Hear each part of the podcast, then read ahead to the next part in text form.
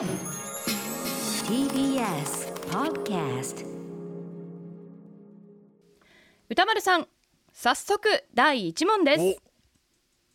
次のうち有名私立中学で実際に入試問題として出題されたのはどれ？1入り口に大きなライオンの像が置かれているデパートはどこ？2エンブレムに馬を使用している自動車メーカーはどれ？3ネズミをモチーフとしたキャラクターがマスコットとなっているテーマパークはどれ？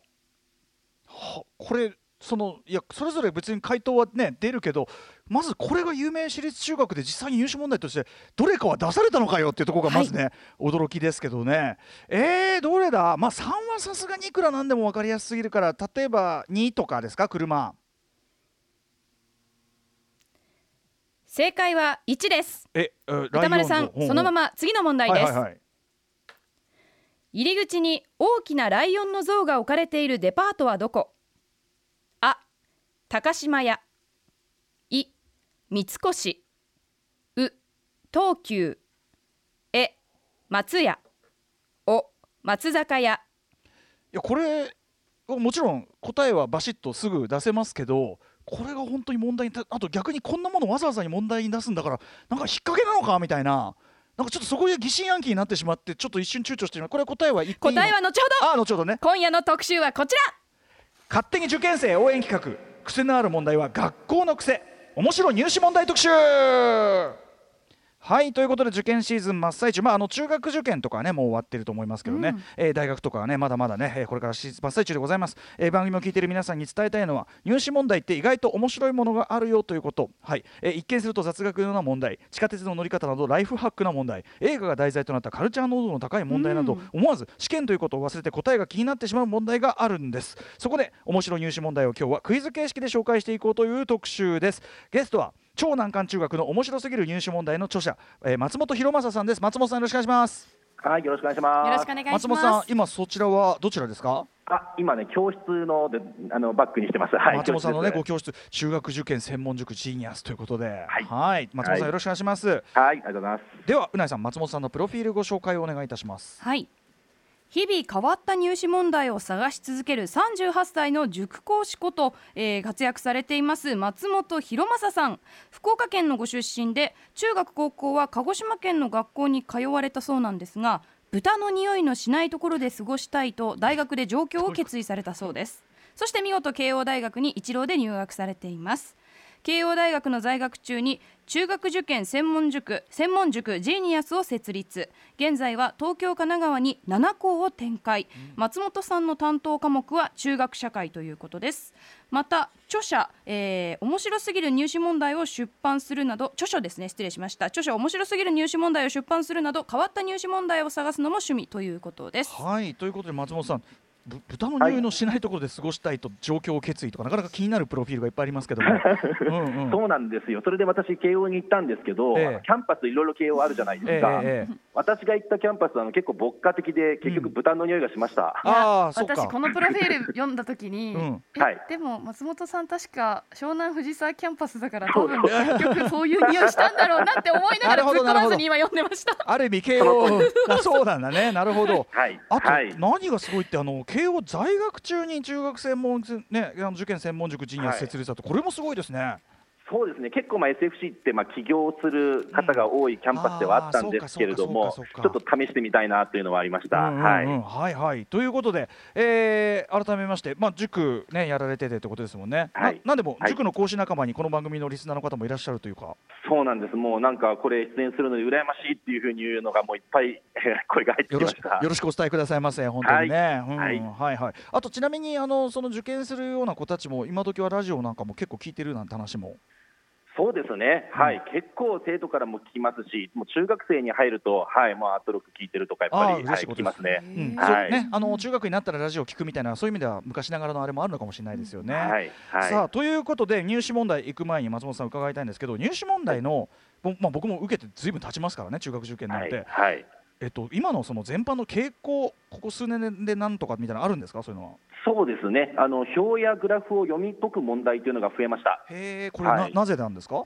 そうですねあの国の教育方針が結構変更されて、まあ、大学入試改革とか共通テストとかいろいろありますけれども、あの脱詰め込みという方針でこう知識を問う問題よりもん読解力を試そうっていうそういう問題が増えましたね。ああそうかじゃあデータを要するにどういうふうに使うかみたいなそういう能力が問われてるって感じですかね。あもうその通りですね。はい。まあ現実に役立つもどっちかというとそういう能力はありますもんね。はい、そうです。んあのでも、はい受験特有のもうテクニック一本やりのああいう感じも懐かしい感じもありますけどねなんかね。そうですね。そういう問題も残ってはいますけれどもね。うんコツじゃねええかみたいなそういうやつ。はい、うんはい。ということで今日はね入試問題学校の独自性が色濃く出てるということで、まあはいさっきもねさっきのあの、うん入り口に大きなライオンの像が置かれてるデパートはこれ実際に某有名校で出た問題ってことなんですね。そうなんです。はい、これ改正中学校。お改正なん。だ。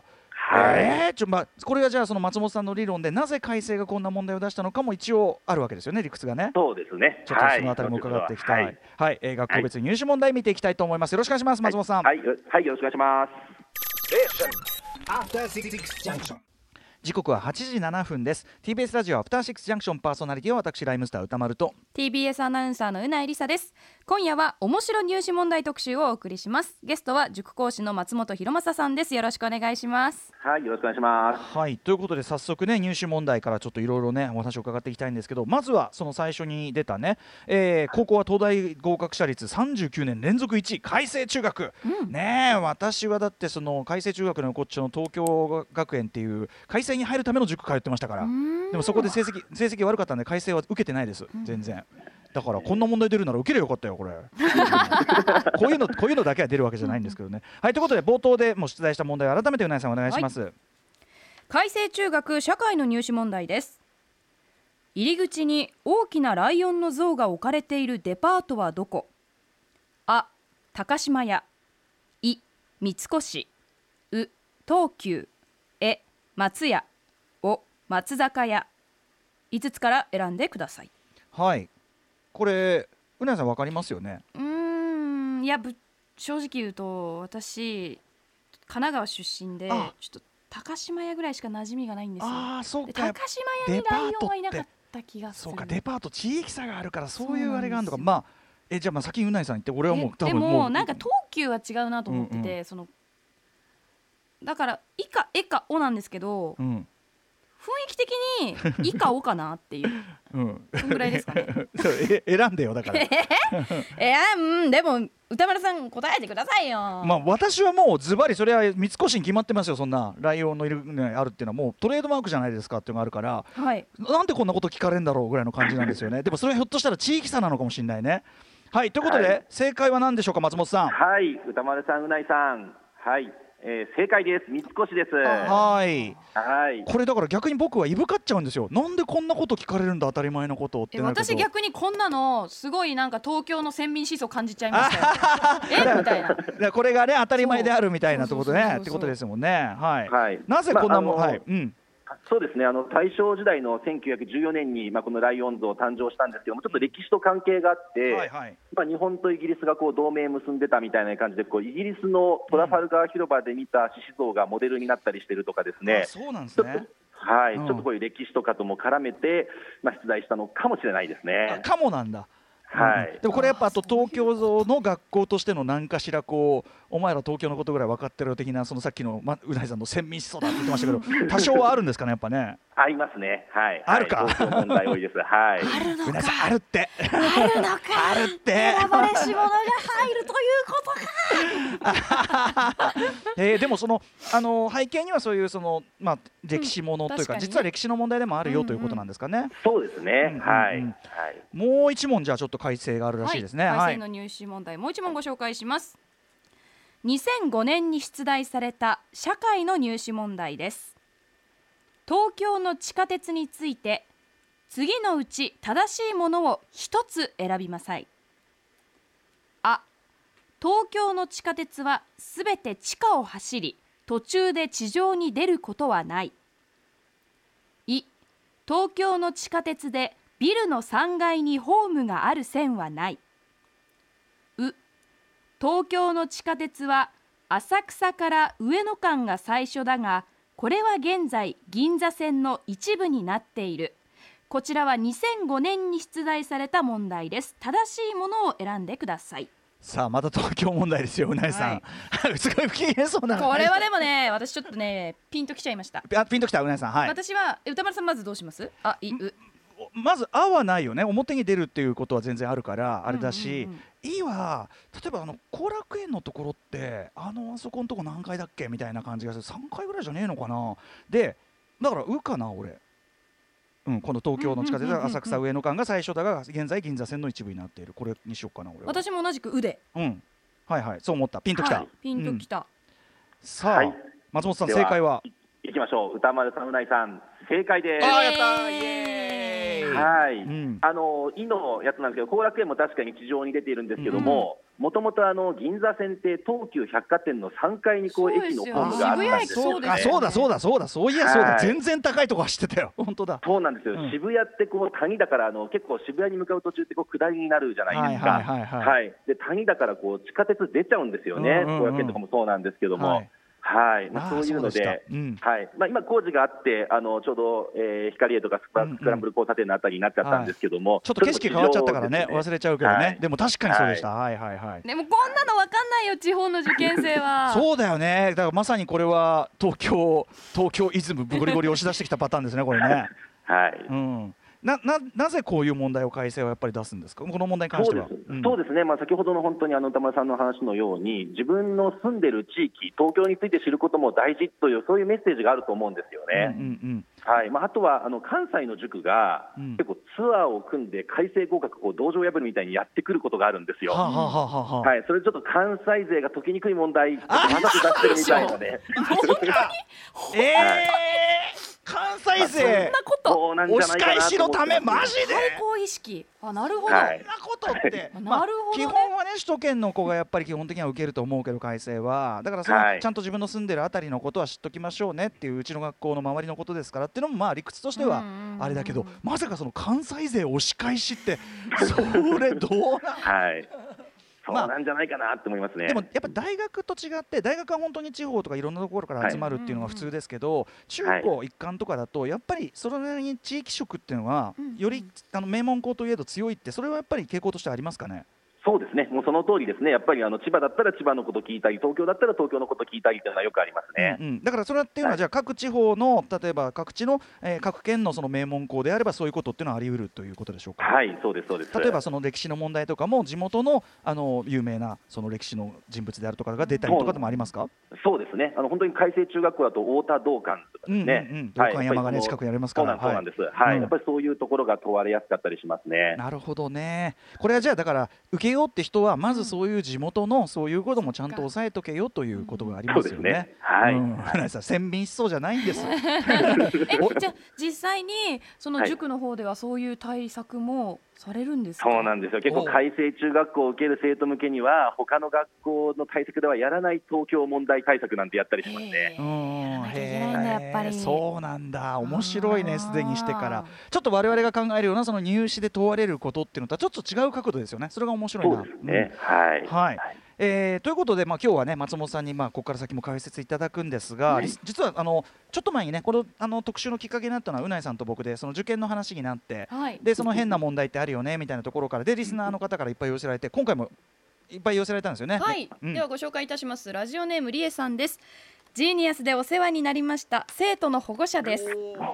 私が中学受験に挑んだ28年前私立京都女子中学では、えー国語でなぞなぞが出題されました。うん。問題。おばあさんが孫をお風呂に入れて作る食べ物は何でしょちょっと待ってこれ本当に謎謎うおばあさんが孫をお風呂に入れて作る食べ物は何でしょえー、これ松本さんわかります？こんな。謎々ってなんだよ。謎謎ですこれはですね私今手元にもう答えはあるんですけど、えええまあそうですねお風呂に入れるっていうのと、ええ。孫っていうのが大事ですね。そりゃそうでしょうけど。そりゃそうでしょうけど、はい、そして食べ物。おお風呂にそんな問題見たことないですね。食べ物がお風呂に入るとどうなんていう表現になりいやますか、ね、なんか文字りでしょ？謎謎なんだからさだから。納得しますよこれ答え。言っていいですか？入浴？なんだろう、うん入浴、はいうんうん。入浴、言っていいですか？じゃあお願いします。はい、はい。はい、答えはゆで卵。ゆで卵。ああまああそうですね。古典的なぞなぞですね。そういえばね。なるほどね、はい。言われてみれば。おいおいっておい。これが私立京都女子中学で出題されそしてもう一問、んままだの？シャーペンとドアの共通点は何でしょシャーペン。うこれはもうあれですね。謎かけみたいな感じかな。シャーペンとドア。あだからシャーペンと解きましてうん。ドアと解きます。押すとあ。押すと出る。押すと違うか。こんな感じ？押すと違う？近いんだよ。歌丸さん。うん松本さんわかります？ああ、これ多分ドアだからノックするとかですかね。あ正解です。ーっておい。いやー、そんなのもわかんないですよね。おい、リエさんの続きです、うん。えー純粋な国語力を問われたかどうかは定かではないですが無事合格しました、へー。28年経った今でも不思議な入試問題だったなと長女の受験に際して思い返していましたということですね、まあ、確かになぞなぞってねその考え方の切り替えとかさ、うん。あの頭の良さの一部を通ってるものではあるとは思うけど、そうですねどうですか松本さん？いやー、初めてです。僕知りませんでした、その問題。ああそう沈問。ね沈問はい。沈問コレクターの松本さんもびっくりの謎いやなぞでございました。ね。はい。さあということでうん続きまして、はい。えーラジオネームかげさん。予備校の職員をやっています。今回の特集テーマを聞いてまず思い出したのがうん。2016年の国士舘大学の地理 B の問題でおう「ジョジョの奇妙な冒険第3部スターダスト・クルセイダース」が登場したことです。当時かなり話題になったと記憶しています。ジョースター一行の、えー日本からエジプトまでの旅のルートを地図で示し訪れた土地に関する10個の設問に答えるというもの。うん。もちろん問題は作品の内容に関するものではないので作品を読んでいるから有利ということはありません。ただ問題文の中についに宿敵デュオとの最終決戦地へたどり着くといった文章があったりしてそこまで説明しなくてもと思わず突っ込みたくなりました。うん。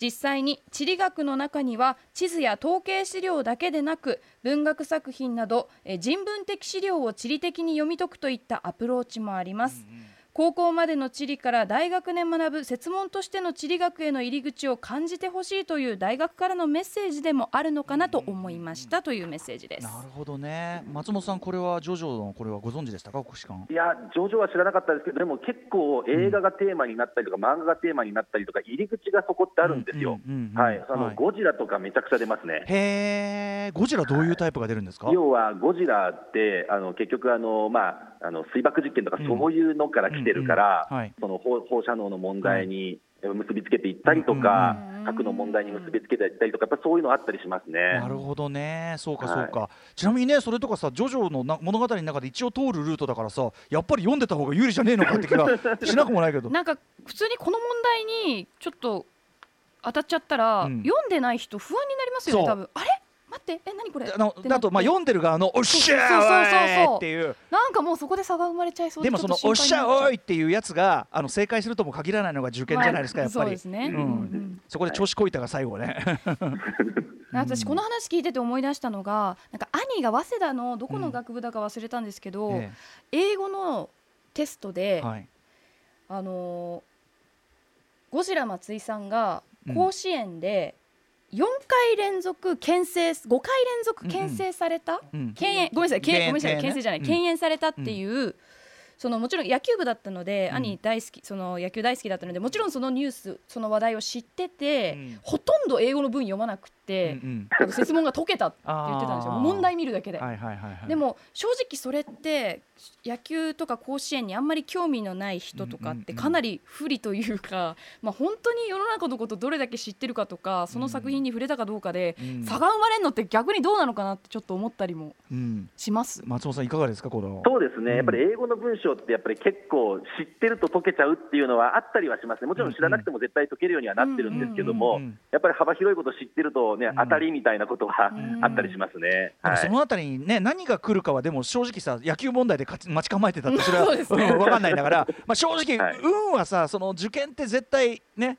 それはその年どういうのが出るかは完全に運だから、うんうん。はい。ぶっちゃけありますよね運要素は。それは。そうですね、それはもうもちろんあります、やっぱりどう,、どういうのが来るか分かんないですし、知ってるのが出たみたいなこともあるかもしれないし、でもだからこそね。どの分野が来てもちゃんと正攻法で解けるようにちゃんと勉強するに越したことはないってことですよ。もちろんですね。野球はい。野球問題待ち構えてて。確かに。確かに。何やってんだって話私あと立教の過去問で、うん。なんかどの角度に雨に向かってどの角度を向けば走った時に濡れないかみたいな、面白い。それをえー。そのなんだろう角度ごとになんかねきなんかこ、なんだろう実験した文章で、もう正直意味わからないんですよ、まあもう。ぶ物理になるのかなこれはね。なんかうん。うん。多分英語のその文章を読むのが非常に得意な人にとってはあえ英文だ英文だ。英語英語で。英語のその文章を読むの非常に得意な人にとっては全て読め読んでいけるんだと思うんですけど、うんうんうん。なんとなくその物語のニュアンス込みで文章を読んでいていけるレベルの英語力だと全く意味が分からなくて、うん、だからちゃんと正確にその、えーね、文がど何を指してるのかをちゃんとね受け取れないといけなかったってことですよね。だから全然分からなくて、うんうんそういうなんか不思議な問題もありましたね。それ覚えてたんだずっと。覚えてる雨の角度に対してどう走ればみたいな。雨の角度ってずっと思ってたんだね。そうそうそうん面白いな。はい。といったあたりでね、あの面白いですね。あのいろんな方から寄せられるメールもね、なんかユニークだなと思いますが、じゃあ続いての問題いってみましょうか。はい続いてはですね、えー慶応中等部の入試問題を見てまいりましょう。社会の入試問題です。フランス料理が出される時の決められた順序で正しいものを選びなさい。あまず前菜。肉料理。スープ。魚料理。デザート。い。前菜。スープ。魚料理。肉料理デザート。うスープ。前菜。肉料理。魚料理。デザート。う。はい。どうでしょ慶応で慶応めっていうね。慶応よーって感じのね問題ですけど。えこれはじゃあ僕とう大さんでこんな感じですかね。はい。はい、うこれはまう大さんどうですあか？いいいなんじまあゃないですか、いいいいだよね。前うん。菜スープ魚肉デザートだと思うけどな。はい。はい。えー歌丸さん、うないさん、正解です。やああよかった。およかった。よおと大人ですからね。フフランス料理ね こ恋を潜めてクリクリスマスに行ったりしてますからねうないさんもね。はい、うん。はい、松本さんこれなぜこんな問題がいやー、これは小学生に解かせても結構間違えたんですね、それは小学生、フレンチ食べに行ってないんで、そりゃそうですよ。はい、うん、いやだからこれただ酷かもしれない。だから俺たちは余裕って感じだけど確かに。うん。そうですね、まあ、うんこれ、本当に結構、物議を醸すような問題なんじゃないかと思うんですけども、ええまあまあ、あの私、この問題、コラムにしたことがあるんですが、はい。はいあのそしたらこう結構、家庭所得の高い家庭を選別してるんじゃないかみたいな、そんなコメントが。いやーねそう取られかねないけどね。はい。まあ多分そういうこう、まあ、大人の常識というのは知っといてほしいみたいなですね、うんうんうん。結構そのか家庭力というか、なんかそういうふうな、まあ、一応、魚料理の方が消化しやすくて、ええええ。肉料理の方が消化がちょっと大変だからみたいな順番が、うん。まあ、分かってれば解けるかもしれないんですけれども、はいはい。いやー、これは本当にちょっと、まあ、珍問というか、面白い問題とか、教養みたいな感じでしたあねー。でもおっしゃる通り、はい。これ実はその設問の立て方がそこそこ親切で青も運もどっちも肉が先になってるから、あのはい。通常のそのスープが先かな前菜が先かなみたいなところでは悩まないで済むようになっててだから実は選択肢をよく見れば答えはおのずとっていうところもちょっとあったりする気もしますけどね。はい、私,、はい。私すぐその選択肢で何かをこう見とこうとするとあのいわゆるテクニック受験のもうすみませんあのテクニック受験のあのど読されておりまして。うーんなるほど面白い。でも僕がさっき感じた慶応めっていうやっぱそこはあ色ですよねここはやっぱ慶応のね。はい。まあ、そう思った人、多分多いと思います、この問題は、本当うん。に、ちょっとびっくりしました。さっきのはい。改正のね、あの関西押し戻し策じゃないけどやっぱりその学校のね なんかこうもう慶応に入ろうとする中学生ぐらいの年頃の子供なら親御さんに一度や二度フレンチに連れて行ってもらったことはあるわよねみたいな感じなんですねえはいはい。いやこれもなかなか驚きでございました、うんえーもう一問慶応中等部の問題があるそうなのでそちらを、えー、取材お願いいたします、はい。こちらは国語の入試問題です。次の文章は有名な文学作品の冒頭です。次の作品の登場人物を選択肢から選びなさい。まずは冒頭の文章から読んでいきます。あ親譲りの無鉄砲で小生の時から損ばかりしている。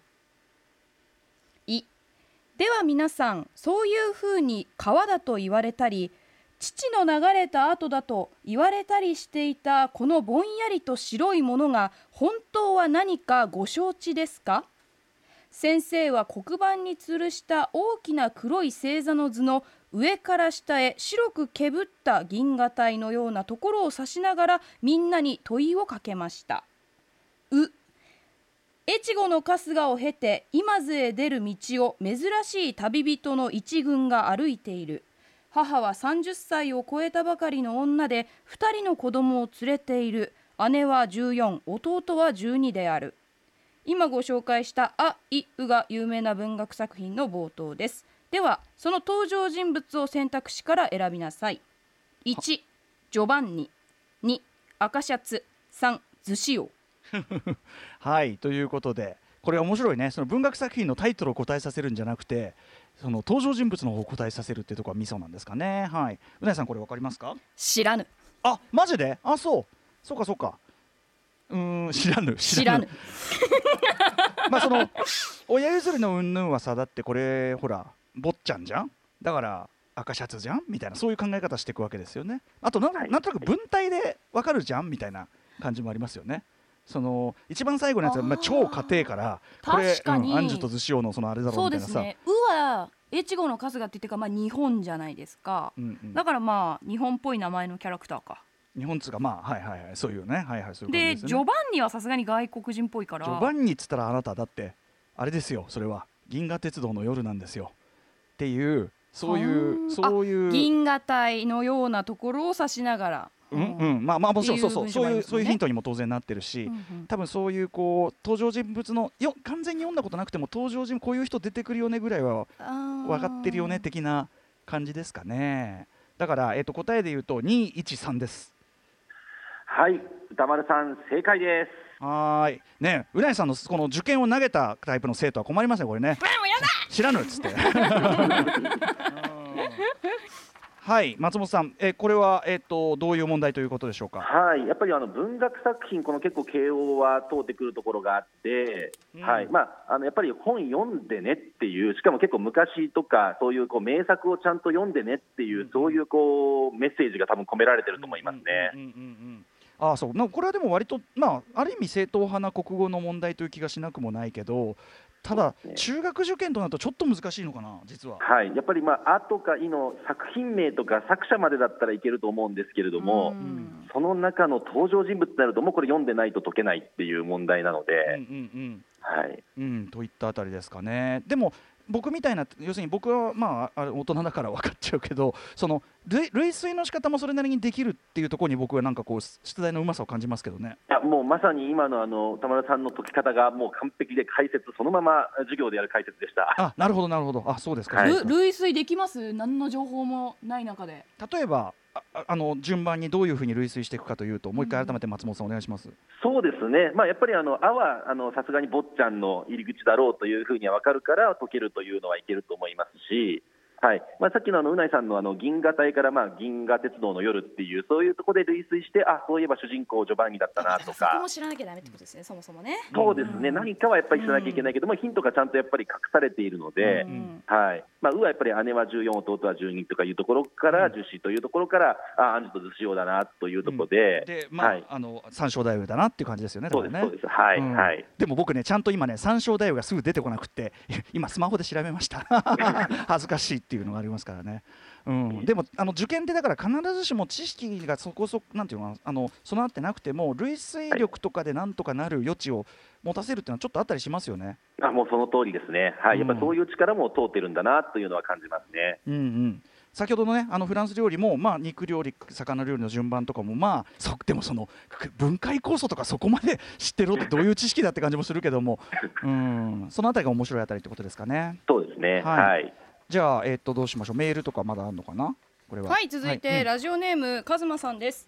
私が実際に出会った面白入試問題は私立大学の入学試験です。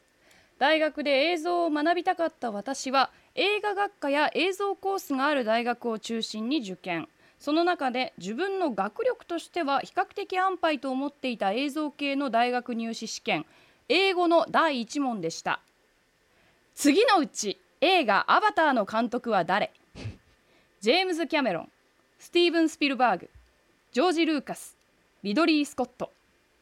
特筆すべきは一応問題の隣のページに長文の英語もあったのですが、うん。その文章はアバターにもジェームズ・キャメロンにも全く関係のない内容でした、うんうん私は「ターミネーター」をきっかけに映画を好きになったので、当然0.1秒くらいで答えは分かりましたが、うん。あまりの予想外の問題に少々面を食らいました、うんうんうん。えーその大学は無事合格。私はその他の第一志望だった大学に合格できたので進学はしませんでした、うん。あれから10年が経ちましたが今でもあの時の衝撃は忘れられません。よろしくお願いいたします。はい、松本さん、うん。これなんか興味ない人にとっては知らんがなの一語っていうか、そうでしょうね、ただこれ、映画学科確かにみたいな感じ。まあそうだよね。まあそうだ。系のそりゃそうか。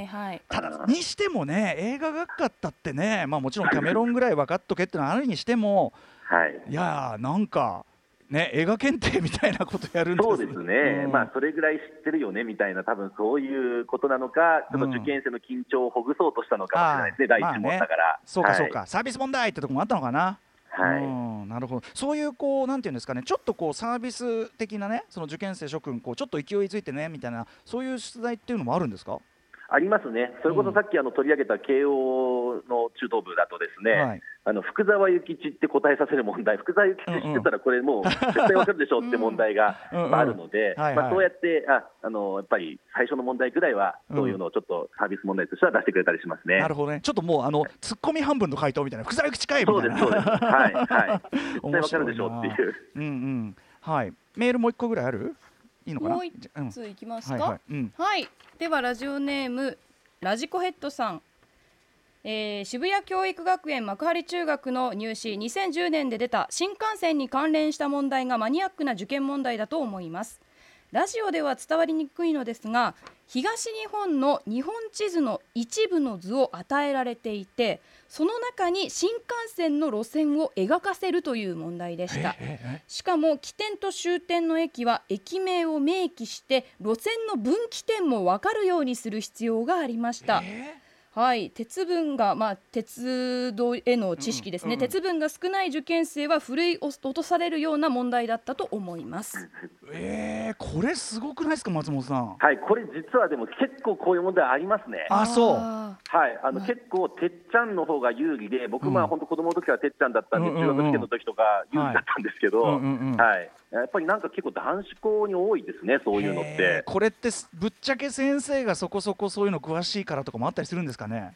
あ確かに鉄道研究会の先生とかが出したくなっちゃったりするのかもしれないですよね。ただもちろんね地理とか、うん。そういはい。うこう社会的な問題っていうのかな、まあぜ鉄道のことだからねその生活インフラでもあるし、まあ関係はありますもんね。知っといた方がいい知識なのは間違いないからはい、わかるけどでもうないさんどうよこれこんなん来たら。いやーなんかどこの県は新幹線が止まらないのか止まるのかとかそういう知識問題ならわかるんですけどさすがにどこで分岐して、ねえ。しかも起点終点の駅名は記せとかちょっときさすがに厳しすぎるねえ。しますけど、ね、これこれもでも類推の方法とかあったりするんですか？いや、これはですね、知らなきゃいけなくて、意外と多分中学受験する生徒って、うんうん結構起点と終点は知ってますね、みんな。あーまあそうかそういうやっぱり中学受験って特殊だな。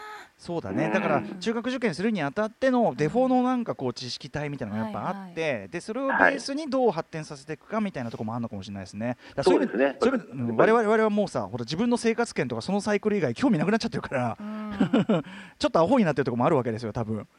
うん。いやーでも路線を描かせるっていうのは大変ですね、自分で書くっていうのは。ねそんなことやったことない側からすればもうど もうその時点で心折れますよ、うん。もうポキーって感じがしますよね。さっきのうないさんだけど知らんっつって。知らん。もうやめる適当に書くっつって。ねなりますね。さあじゃあ続きいきましょうか。次ねえー続いての学校はですね麻布学園。麻布は癖ありそうだな、えー校則もほとんどなく自由な学校と評されていて僕らの頃のまあ、都市伝説かもしれないけど廊下をバイク飛ばしてるやつがいたのがで、ねえー文化祭も盛り上がること非常に有名でございます、はい。えー入試問題もかなり当然ユニークだそうです。うないさん麻布学園の問題お願いします、はい。相撲では勝負の始まりを立ち合いと言います昔は立ち会いまでの時間に制限はありませんでした。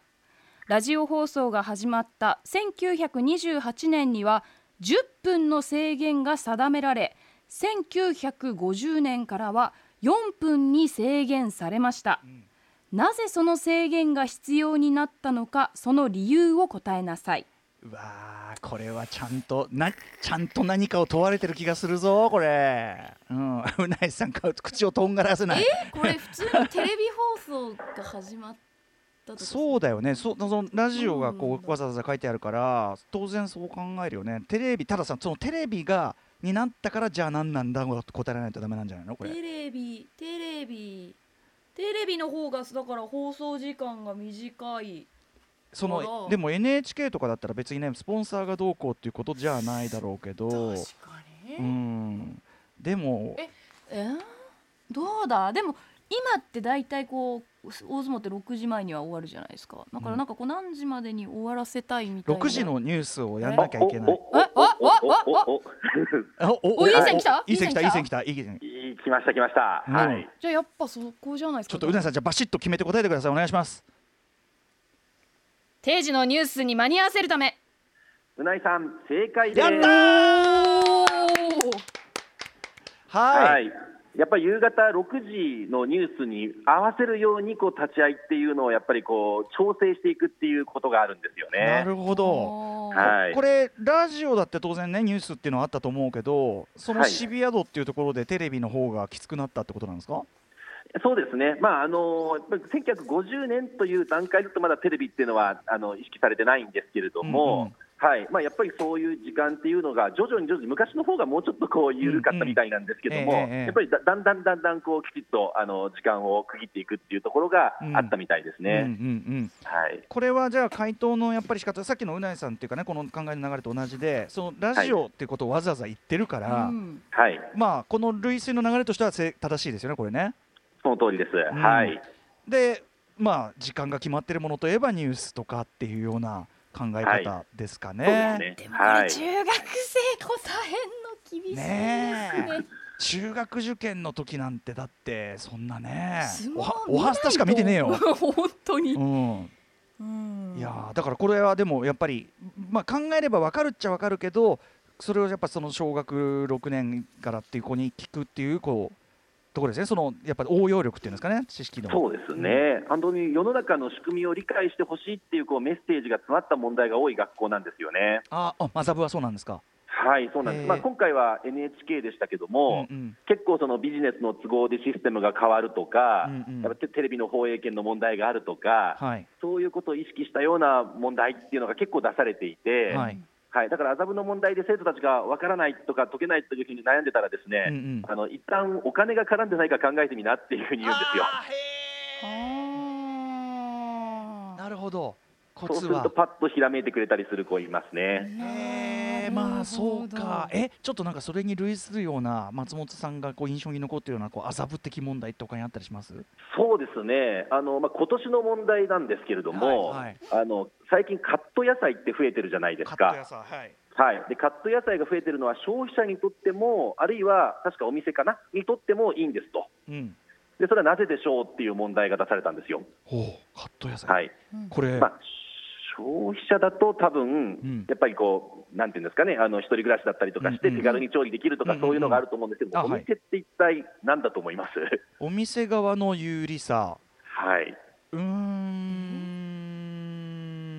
在庫在庫を抱えるときにだから在庫の細かくできるから、細かく仕入れて細かく出せるからはい。大きな在庫の残りが少なくしていけるっていうか、ああ、もう素晴らしいですね、絶対正解ですね、それ。ああそうなんだ。ああなるほど、はい。大人ですから、いや、うん。でもこれ、あのまあ、一つの回答に限らないと思うんそうですよね。もちろん確かに確かに、はいうんうん。はい、例えばその形が悪くて、ちょっと売り物にならないものでも上手に使えるかもしれないとあか、はいはいはいはい。まあ安定して出荷できるから、余らなくて収入が確実に得られるだろうとか、うんうんうん。なんか困ったらちょっとお金から考えるといいよみたいな問題でしたね。なるほどね、うなぎさんいかがでした？この今のカット野菜。いやさすがにはそこまで考えられるかな。やっと大人になった今。なんか例えばそう業者系のゴミって、うん。ゴミだけでもお金かかるじゃないですか。私たち一般一般人がそのいあの毎週何曜日にゴミ出すのって無料ですけど、うんうんはい。その業者のゴミってお金かかるじゃないですか、はい。はい。だからそういう意味でそのあそっか大きいものが、うんうん。大きいその廃棄物があると困るからそうカット野菜とかの方が、うん。そういうところも抑えられるの廃棄が出たとしても抑えられるのかなとかいろいろ考えられるとしても、うんうんうんうん。中学生の人生経験でそんなこと考えないですよ。無理。無理。だから麻布なんだよ。怖いわ中学生。中学受験する中学生怖いですわ。ちょっと極論が出てすごくないですかもう。私え論破されそうみたいななんか。古谷さんでもねうん。麻布はやっぱりそういうののある意味トップっていうかねうん。こういうなんていうかな本当に地頭いい系のトップクラスですもんね麻布コナンはね君みたいな感じですよ、みんな、うん。うん。いやもうわ我私のその小学校の受験の時からもうそれは麻布はそういうだからちょっと逆に言うと変わった子が受かる感じもありましたからね麻布ねやっぱね、はい、まあそうですね。あのやっぱりあの本当に口が達者な子がめちゃくちゃ多いですね。うんそうかね、はい。そんなイメージもありますね。しかもこれ今年っていうのはつまり2020この今年のついこの間あったやつはい、もう本当に2週間前にあった問題ですね。はい。えー生々しいわ。は いはいはい。っていう感じですかね。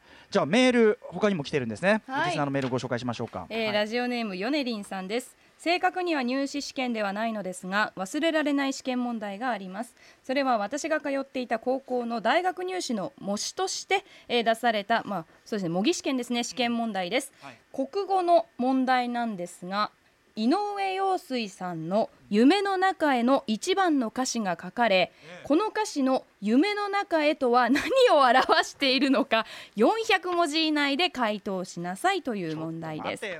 私がどう回答したのかは模範解答は何だったのかは忘れてしまいましたが印象深い問題でしたということです。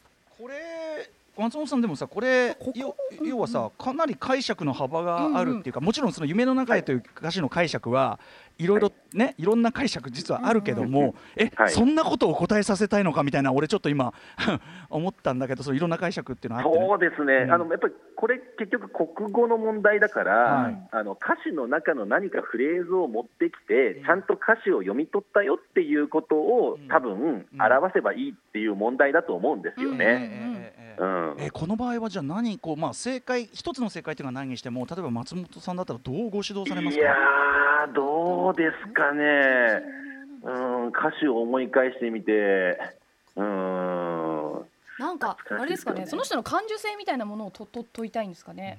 ね。そうですね、はい、その方が強いと思います、ね。生地僕とかだとねこの探し物云々ってのはこれはえっ、と説としては警察官に話しかけているというか ガサ入れの歌で実はとかそういうそういう説があるから。そっちね生地そんなのがあるとそんなこと言っちゃうでもそういうことが問われてるんじゃないんですかね。こうもちろんこの文脈ちゃんとあの提示された文脈の中で答えろってことなのかな？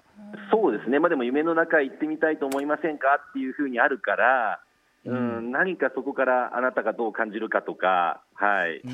確かにこの歌詞考えたことないじゃあけどトリトリップですとかね。不思議な話不思議な歌詞だな 確かに。そういうこと言っちゃいけないんですねやっぱね、うん、いやいやまあ沈問ですねこれはねかなりね。そうですね、新はい。聞の、部類、あんまりでも僕その解釈の幅があるようなこと聞くんじゃねえよ受験でって気がしちゃうんだけどな、うん、と思いますけどね、どこで基準を作るんだっていうふうに思っちゃいますよね。何をもって正解とする気なんだよみたいなね、はい、どうします、はいこれ正解が俺がさっき言ったその諸説の方だったりして。それ以外×みたいな。あそう諸説があるんですね、この歌もガサ入れの歌だっていう。なるほど。そうそうそうそう、ええー。もうちょっとあるかな？メールね、はい、えーラジオネーム、風熊さんですいつも楽しく聞いております。私が体験した面白入試問題は今から10年ほど前大学受験の時期に出くわしました。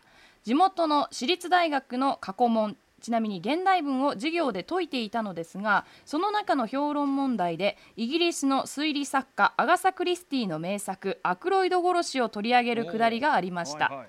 作品名を取り上げるだけなら何ら問題ないんですがなんとその評論文では物語の流れから落ち犯人の名前までをしっかりと描写していたのです。当時私は、えー同じ作家の代表作「そして誰もいなくなった」を読んだばかりであまりの面白さにアガサ・クリスティ・ローラーを刊行しようとしていた矢先でした。100年近く前の作品とはいえ突然のネタバレになすすべもなく涙を飲みながら問題に取り組んだのを今でも覚えています幸い自分が受験した年にはそんな問題は出ず晴れて大学生になれてアクロイド殺しを読んでみたのですが、えー書いてある内容すべてに既視感があり読後も当然あの過去問以上の衝撃はありませんでした。今振り返れば思い出深いしかし二度と体験したくない面白入試問題です。これは珍問というよりは珍事ですねもはやすねごいですね。ね松本さんこれこれご存知でしたか？黒色殺し事件。いや知らなかったですけど、でもあの結構、評論ってやっぱり、うん。あの、それこそ映画とか小説を取り出しちゃったら、結論まで書かないと、評論にならないので、うん、そこによってどんな話かって分かっちゃうってことはあ,、うんうん。るかもしれないですね。よりによってミステリーの評論やんなくていいだろうっていう気がしますよね。何考えてんだっていうね、うん、逆に言えばアクロイド殺しぐらい君らは知って読んでいるねってことなのか。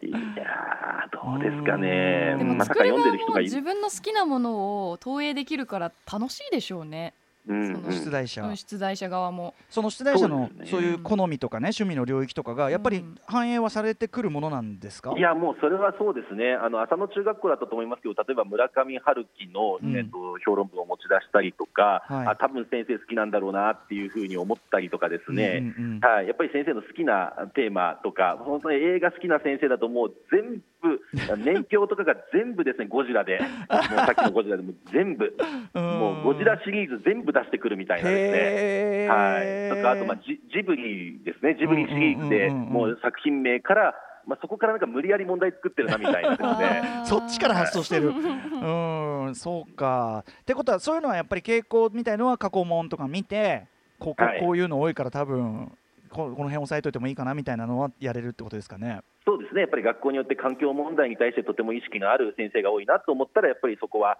あの触れとかなきゃいけないなとうんうんか、うん。厚めにやった方がいいなとか、やっぱりそれは学校の先生の、えー癖というか、はいあの傾向をやっぱり知ると有利に働くところありますね。これね松本さんから見て先ほどのうないさんちょいちょいこう疑問を呈されてましたけど、要するに出題のねフェアネスっていうかね、で、うんそのぶっちゃけその僕らからすればその試験なんだからその万人に開かれてて万人が同じスタートラインで解ける問題万人っていうのはつまりそのはい。一定の教育を受けてればって思うけど、はい。その、はい。フェアネスって実はそこまで一定じゃないっていうことでしょうか実現実と。えーそう思いますね、やっぱりそれこそ私立ほどやっぱりそこは色が出ちゃう、よ。よくも悪くもやっぱり出ちゃうと思うし、うんうん。うん。まあ、国立だったら結構そういうのがないように、多分学校の先生も作られるんでしょうけども、うんうんうんうんまあ、結構私立だとやっぱり色が出てるなっていうのは思いますね。そういう意味ではさうなえさんだから、はい私立は最初からうちの色に合うやつ来いやっつってか、まあさっきのねね洗面思想というけど、うん洗面思想なん最初からそこはうんしょうが。ないと思いますそれそうはそうそう、んんっていうこともあるのかもしれないね。ううん、そんな感じですかね。メールあれ？もう一個あるんだっけ？もう一枚あります、うんはい。ラジオネームフェンダーミラーさん筒井康隆さんが小説文学部ただのただの教授を発表された頃、名古屋で行われた筒井さんの、えー講演会に行きました。講演の中で、えー筒井さんの作品が大学入試の問題になっていましたよと、えー聞いて問題を取り寄せて自分で解いてみたという話を始めました。自分の作品なので楽勝だろうと思って答え合わせをしていたら間違いばかりだった。ただ最後の設問には自信がありました。なぜなら次のうち作者が言いたかったことはどれか適当なものを選べとあり作者は私ですから間違うはずはないんです。ところがその答えも間違いでした。と筒井さんらしいオチがつきましたが作者でも正解できない国語の入試って何だろうと思いましたこれはまああの筒井さんのことだから面白おかしく膨らましてる可能性もゼロではないと思うけど、いかがですか松本さんこのエピソード。いや、このエピソード、実は他の方でも聞いたことありますね、リリー・フランキーさんの小説が、うんうん東京タワーだったかな、確か昔、うんうん武蔵中学校で出たことあるんですけど、はいこんなの俺解けねえよって言ってましたね。ああそう。へえ、はいこれはだからその例えば言いたかったこともちろんその、うんある程度導き出せる生徒っていうのはあると思うけど言いたかったことってそれあなたの要約でしょみたいなことは当然ありますよね。そうですね、はい、やっぱりこう作者が言いたいことじゃなくて、本文のこの言葉があるから答えはこれだみたいな、うんそういう解き方だから、やっぱちょっとそういうの出ちゃうんでしょうちゃんとロジックうね。ん。僕ねだからほん本当に国語のあれって出題者に本当に左右されてその、うん。ちゃんと答えが出る出題ができてる人とできてない人いて。うん。でやっぱはい。僕そこは受験してて、こいつこの問題何なんだよっつってよく先生と喧嘩してましたよこれ、うん。あんたの出題が悪いんだよみたいなこれ、はい。みたいなはいそういうね。国語はありますね、やっぱそういいうのは、はい。いやーでもまあそこも含めてね、まあ、僕らはもういい気なもんだから、あのうひゃうひゃまあでも松本さんはまさにそれをね熾烈に戦ってる最前線でサポートするわけだから、はい、さっきのある種のアンフェアネスとかある種のその不合理性も含めて乗り越えていくことを教えていらっしゃるんですよね。そうですね、まあ、でも入試問題がやっぱりまあ面白いのが来るから、それに対応して、こっちもじゃあ対策してやろうっていうのまた面白いですけどね。うん、そのはい。ね、ある種そのなんていうかなかかかっとあのくかかっかかってくる問題をねこう、はい。見事こう飛び越えていくというかやっぱ面白いって捉えられると僕受験はやっぱりいいかなって思うんですよね。我慢じゃなくて、はいそうですね、小学生も結構楽しんでそういう問題解いてくれるんで、うんうんそうやってなんか世の中のことがちょっとでも分かってくれたらなっていうふうに思ってます。これはだからね教える方がちゃんとそうやってね楽しく教えられるかどうかの差も当然ありますからね。はい、はいっていったあたりですかね。皆さんいかがでした？これ入試特集。いやー。さっきその逆切れしてましたけどうなぎさん。そうですね。ちょっと対峙してみたいですね中学受験した中学生と。中学生と対峙するの、うん、いやいや勝負だって勝負仕掛けてみたいね。面白いですよやっぱ麻布は面白いってことですね。はい。ということでそろそろお時間となってしまいました。面白い入試問題特集でございました。松本さんえっとお知らせ事などありますか？ぜひあのいやもうほそうですね、まあ、あの私、中学受験専門塾ジーニアスという塾なんですけれども、うん。はい、やっぱりあの勉強が苦痛じゃなくて楽しんで、えー学んでいって、そして結局合格するってことを目指していきたいっていうふうに思っているということを、はい、お伝えできたらと思います。はい。あと松本さんのねあのご本ですね。面白すぎる入試問題。こういうようなことがいっぱい載ってるんですもんねそうですね、超難関中学の面白すぎる入試問題という平凡写真書から出てるものですね。はい。はい。ちなみに僕この本あのあらかじめすごく読みまあこれから飲みますけどあの今日の特集のために、あのネタバレになるから読むなって言われて禁止されてたんで、これから拝読します。はい。はい、よろしくお願いします。ぜひ楽しんでください。はい、あのでもあの入試特集面白かった松本さんまたお声掛けしてよろしいですかこれ？また。もうもうもうめちゃくちゃ面白かったです。僕うん。初めてだったんですけいれども、やいやいやいや、はい、こちらも楽しかったです。またよろしくお願いします。松本さんありがとうございました、はい、ありがとうございました。ありがとうございましたさあ明日のこの時間は1週間の番組を振り返るフューチャーパストゲストは映像コレクターのコンバットレックさんです明日は私も最後までいさせていただきます.